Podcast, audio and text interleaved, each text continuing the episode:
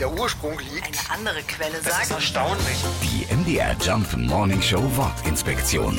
Ergattern.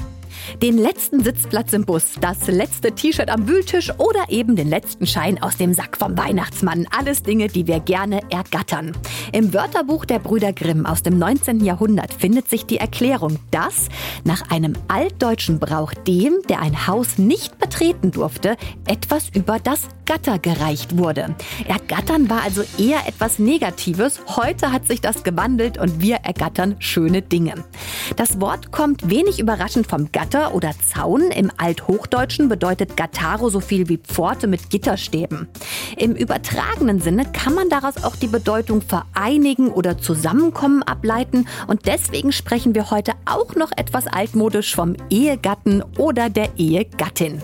Die MDR Jump Wortinspektion. Jeden Morgen in der MDR Job Morning Show mit Sarah von Neuburg und Lars Christian Kade. Und jederzeit in der ARD Audiothek.